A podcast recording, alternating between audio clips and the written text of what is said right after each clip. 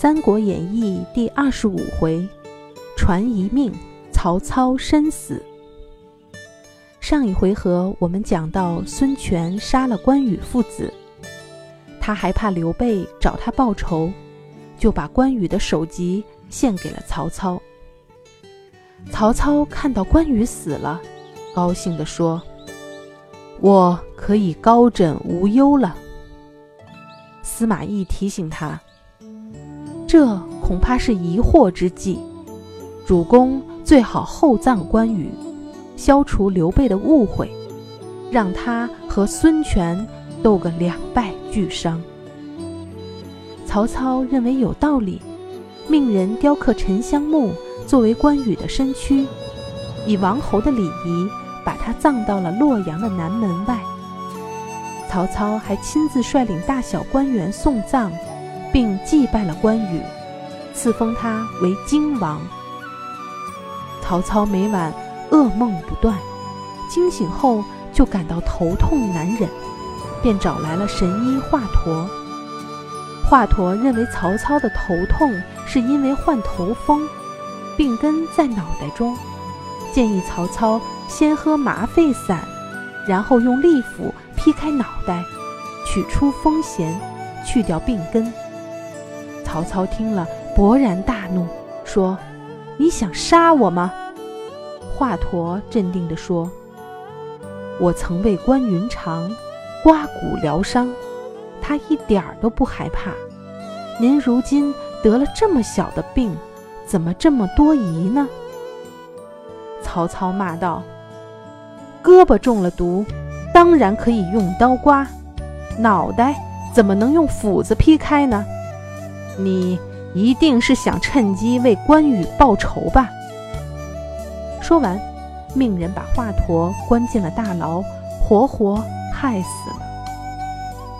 后来，曹操的病越来越严重，在建安二十五年，也就是二百二十年的正月去世了，享年六十六岁。曹操的灵柩被送回了邺城，曹丕继位。成了魏王，不久，他就找了个借口收回了曹彰的兵权。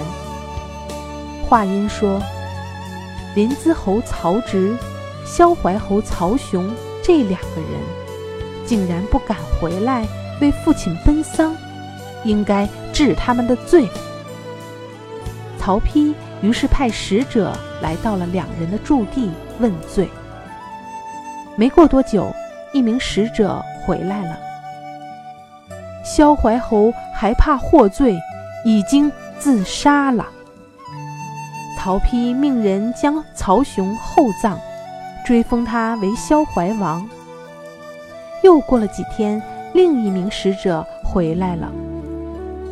临淄侯每天和丁仪等人饮酒作乐，听说大王的使者来了，竟然坐在那里一动也不动。丁仪还说，先王在世的时候，本来打算立我家主公为世子的。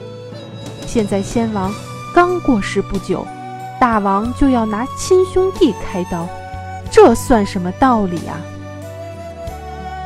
曹丕听了这些话，不由得怒气冲天，令许褚把曹植和他的那些门客都抓了回来问罪。曹丕的母亲卞氏听说后，哭着对曹丕说：“曹雄已经被你害死了。曹植平时虽然喝酒胡闹，可毕竟是你的弟弟呀，你就饶了他吧。”曹丕假意答应说：“我也很爱惜他的才华，这次只是给他一个警告。”曹丕让人把曹植带上了大殿，训斥道：“父亲在世的时候，你不是经常夸耀自己的文章和才华吗？今天我就给你一次展示才华的机会，你要在七步之内做出一首诗来，否则就要你的命。”曹植冷静地说：“题目是什么？”曹丕说：“我们是同胞兄弟，就以兄弟为题吧。但诗中不能出现“兄弟”二字。曹植毫不畏惧，走了七步，从容地吟了一首诗：“煮豆燃豆萁，豆在釜中泣。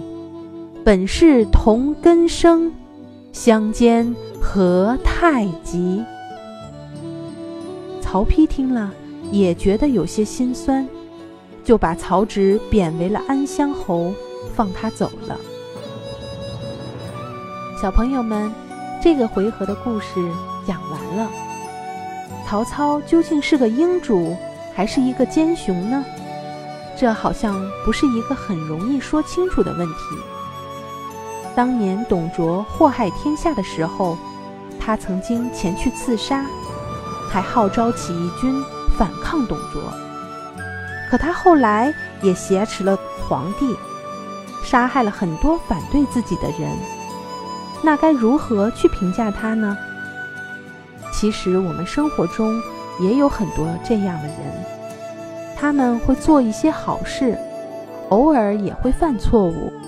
他们有优点，也有缺点和小毛病。所以，我们评价一个人的时候，要尽量看得全面些。